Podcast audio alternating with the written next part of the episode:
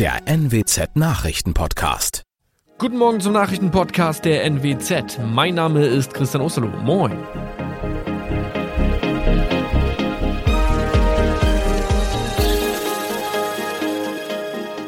Und das sind unsere regionalen Nachrichten am Morgen.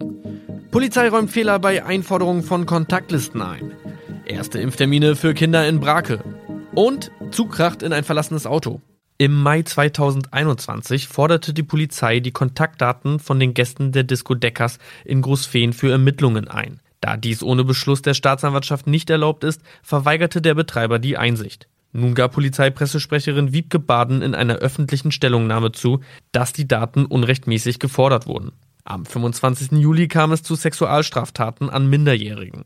Die Polizei erhielt Hinweise auf zwei männliche Personen, von denen sich nur eine am besagten Abend in der Disco befand. Auch wenn die Listen in guter Absicht angefordert worden sind, sei es ohne Anordnung der Staatsanwaltschaft nicht möglich. Die Polizei habe die Aufforderung zur Einsicht der Daten zurückgezogen. In Brake haben seit gestern auch Kinder im Alter von fünf bis elf Jahren die Möglichkeit, sich gegen das Coronavirus impfen zu lassen. In der Praxis des mobilen Impfteams aus dem Landkreis Wesermarsch werden donnerstags von 9 bis 17 Uhr Kinderimpfungen durchgeführt. Anders als bei Erwachsenen enthält der Kinderimpfstoff nur 10 Mikrogramm Wirkstoff pro Dosis. Es werden an diesen Tagen keine Spritzen für Erwachsene aufgezogen, stellt Cindy Janet Busco vom Impfteam klar. Die STIKO rät zu einer Zweitimpfung mit einem Abstand von drei bis sechs Wochen. Dringend empfohlen wird die Impfung für Kinder mit Vorerkrankungen. Ein Zug der Nordwestbahn ist in der Nacht zu Donnerstag im Gandecker Seer Ortsteil Rethorn mit einem verlassenen Auto an einem Bahnübergang zusammengekracht. Der Einsatzleiter der Feuerwehr Schierbrock, Norbert Twisterling, war einer der ersten am Einsatzort. Der Zug hat also diesen Pkw genau auf dem Bahnübergang erfasst. Im nahezu gleichen Moment kam ein Zug, zweiter Zug aus der Gegenrichtung, die sich dann äh, getroffen haben. Auch dieser zweite Zug wurde noch leicht beschädigt. Auch der war natürlich mit Passagieren besetzt, so dass wir jetzt erstmal eine größere Baustelle hatten und feststellen mussten, befinden sich Personen im Pkw und sind die Passagiere in den beiden Zügen bzw. die Zugführer involviert bzw. verletzt. Nachdem wir festgestellt haben, dass der Pkw definitiv leer war, mussten wir natürlich erstmal erkunden, wieso steht dieser Pkw auf den Gleisen beziehungsweise wo ist der Fahrer beziehungsweise die Insassen geblieben. Das Auto war möglicherweise nicht ausreichend gegen ein Wegrollen gesichert und hatte sich selbstständig gemacht.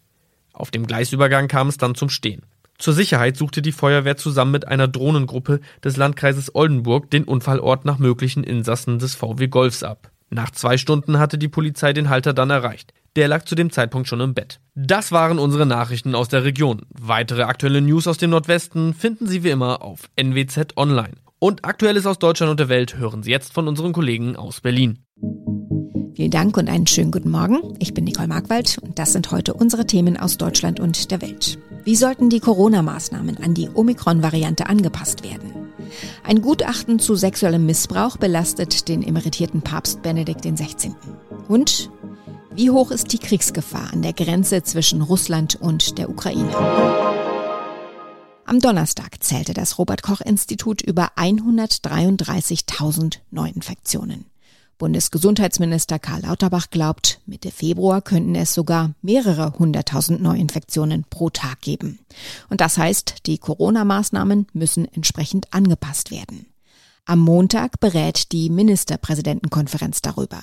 Nach Ansicht von CSU-Generalsekretär Blume muss das bisherige Vorgehen wegen der Omikron-Variante auf den Prüfstand. Omikron sorgt für einen starken Anstieg der Neuinfektionszahlen, geht allerdings tendenziell mit milderen Verläufen einher als die Delta-Variante. Clemens Kort berichtet. Länder wie Spanien reagieren bereits. Sie erwägen einen Wechsel der Corona-Strategie. Und auch in Deutschland gibt es Fürsprecher. Dazu gehört inzwischen auch Markus Söder. Man müsse angemessen reagieren, betonte der CSU-Chef am Abend im Zweiten. Er habe die Hoffnung, dass Omikron den Übergang in eine endemische Lage weise. Dagegen waren Grünen-Experte Damen vor voreiligen Schritten. Mitte Ende Februar könnte die Omikron-Welle ihren Höhepunkt erreichen. Erst dann ist klar, wie stark die Kliniken belastet werden. Bereits jetzt schon landen immer mehr Corona-Fälle auf den Normalstationen. Ein Gutachten zu sexuellem Missbrauch belastet den emeritierten Papst Benedikt XVI. In seiner Zeit als Erzbischof des Bistums München und Freising wird ihm in vier Fällen Fehlverhalten angelastet. Außerdem widersprechen die Autoren dem Papst, der sagt, über die Vorgeschichte eines pädophilen Priesters nichts gewusst zu haben. Einzelheiten von Jan-Henner Reitze. Benedikt war von 1977 bis 1982 Erzbischof von München und Freising. Was wird ihm genau vorgeworfen? Grundsätzlich geht es ja darum, dass innerhalb der Kirche sexueller Missbrauch von Kindern über Jahrzehnte ignoriert, vertuscht und nicht genug dagegen getan wurde. Und da hat Benedikt damals noch Kardinal Ratzinger nach dem Ergebnis des Gutachtens in vier Fällen mitgemacht. Also offiziell bekannte Missbrauchstäter durften weiter in der Seelsorge arbeiten oder der spätere Papst soll gewusst haben, dass ein an sein Bistum versetzter Priester ein verurteilter Missbrauchstäter war, der dann auch wieder Kinder missbrauchte. Was ist der schwerwiegendste Vorwurf gegen ihn? Je nachdem, wie man es sieht, kann man sagen, es steht Aussage gegen Aussage oder, wenn man dem Gutachten glaubt, der emeritierte Papst sagt nicht die Wahrheit. Es geht um die Frage, wusste Ratzinger damals von der Missbrauchsvergangenheit des zu ihm versetzten Priesters? Gutachter Martin Pusch sagt, wie Benedikt in seiner offiziellen Stellungnahme reagiert hat. Dabei wird von ihm Unkenntnis selbst dann noch behauptet, wenn diese mit der Aktenlage nach unserem Dafürhalten nur schwer in Einklang zu bringen ist. Nochmal kurz gesagt, aus den Akten geht hervor, Benedikt wusste etwas, er widerspricht aber trotzdem. Welche Folgen hat das Ganze für Benedikt? Persönliche Folgen für ihn wird das keine haben. Benedikt ist ja 94 Jahre alt und lebt seit Jahren zurückgezogen in einem Kloster im Vatikan. Da ändert sich für ihn also nichts. Aber klar, die neuen Schlagzeilen und sein ja Abstreiten davon, dass es ein Problem gibt oder gegeben hat, ist wieder ein Grund mehr, warum sich Menschen von der Kirche abwenden könnten. Es ist ein Schlag für das Ansehen des früheren Papstes und der Kirche insgesamt. Der Vatikan will das Gutachten erstmal prüfen und sagt, der aktuelle Papst Franziskus schäme sich und tue alles, um Kinder zu schützen. Was steht sonst noch in dem Gutachten? Es ist nochmal eine detailliertere Bestätigung von Erkenntnissen, die schon in einem früheren Gutachten festgehalten wurden, also systematisches Wegschauen in Sachen Missbrauch. Täter wurden institutionell geschützt Opfer gar nicht beachtet.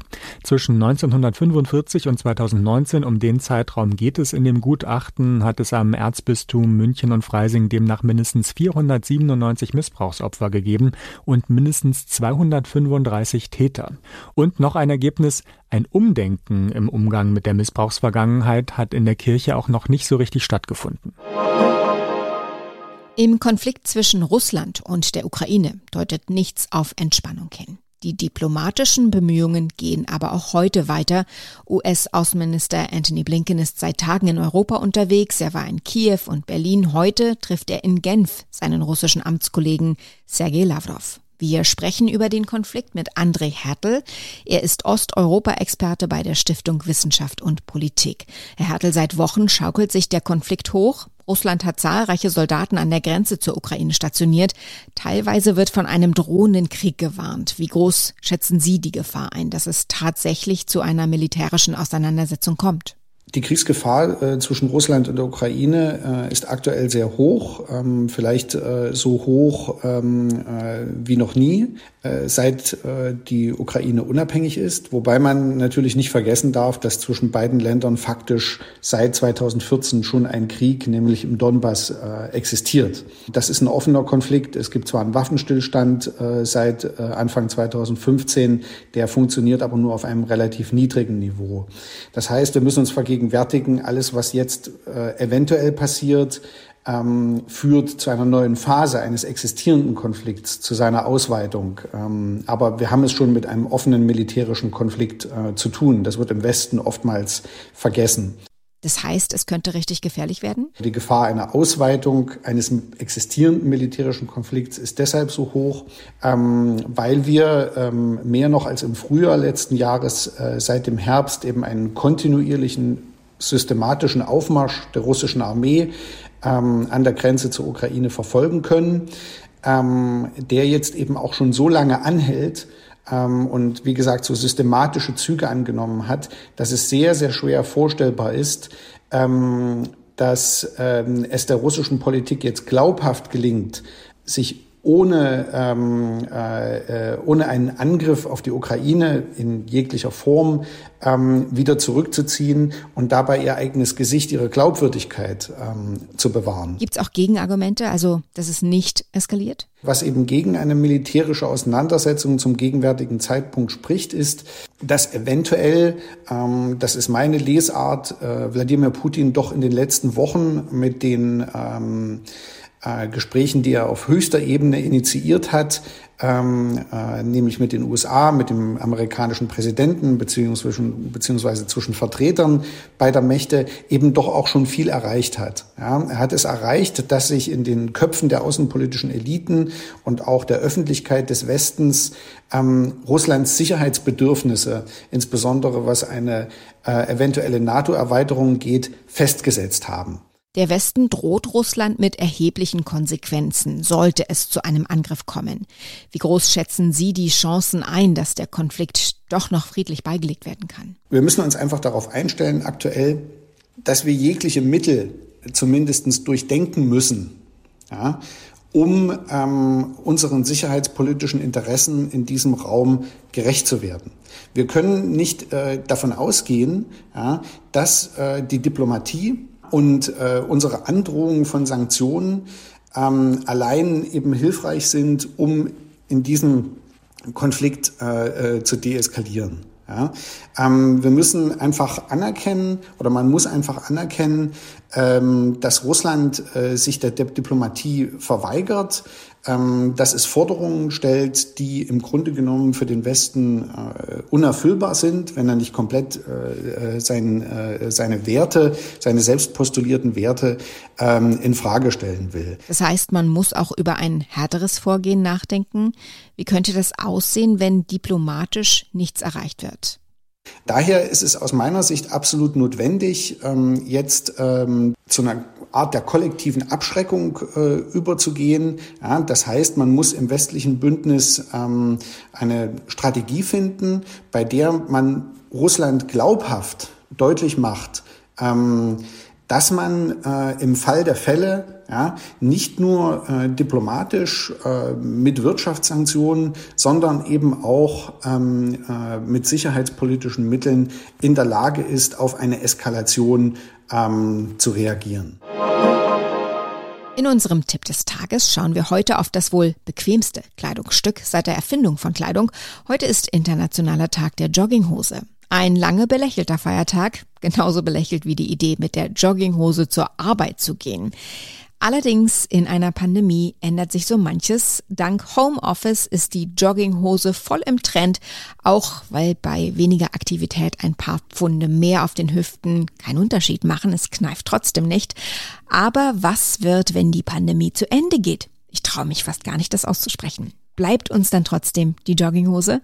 Ronny Thorau berichtet. Ronny, kann man sagen, dass die Jogginghose eine der wenigen großen Gewinnerinnen der Pandemie ist? Ja, eindeutig. Zu Beginn ja eher noch ein bisschen heimlich, so im sogenannten Halb- und Halb-Look hat's Modedesign-Expertin Susanna Bouchard genannt, die demnächst auch als Kandidatin um den RTL Bachelor mitbuhlt. Dass man sich quasi für Business Calls ja eher obenrum Office-tauglich kleidet und untenrum dann eben noch eine legere Hose einfach anzieht. Inzwischen ist die Jogginghose in der Pandemie aber auch sozusagen offiziell anerkannt, weil Modedesigner sprechen da von einem Trend der legeren Sportlichkeit. Also je weniger wir uns bewegen, desto mehr ziehen wir uns zumindest was Sportliches an. Na gut, ob das Sport ersetzen kann, lassen wir jetzt mal dahingestellt. Aber die Jogginghose liegt im Trend. Was aber, wenn die Pandemie zu Ende geht? Wird's dann wirklich eng für die Jogginghose? Also die Modeexperten prognostizieren, dass wir nach der Pandemie nicht mehr zum Vor-Corona-Business-Look einfach zurückkehren, sondern gemütlich mit schick kombinieren.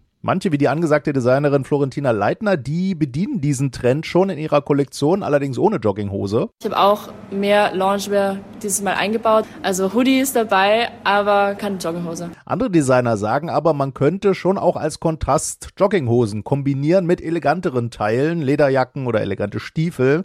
Also das klingt alles, als hätte die Jogginghose eine Überlebenschance nach Corona, wenn sie oder zumindest das Drumherum auch etwas schicker wird. Okay, dann nur noch kurz, Ronny, ähm, weil man dich nur hört und nicht sieht. Was trägst du gerade untenrum? Jogginghose? Kannst ja zugeben, gehört zum Thema. Hier ist übrigens die Jeans-Fraktion. Ja, vergiss es. Das war nicht ausgemacht. Okay, ich wollte ja nur klarstellen, zu welchem Team du in der Pandemie gehörst. Ja, dieser Trend, so Sport mehr anhaben als machen, den finde ich schon nicht unsympathisch. Soweit das Wichtigste an diesem Freitagmorgen. Ich heiße Nicole Markwald und wünsche einen guten Tag und ein gutes Wochenende.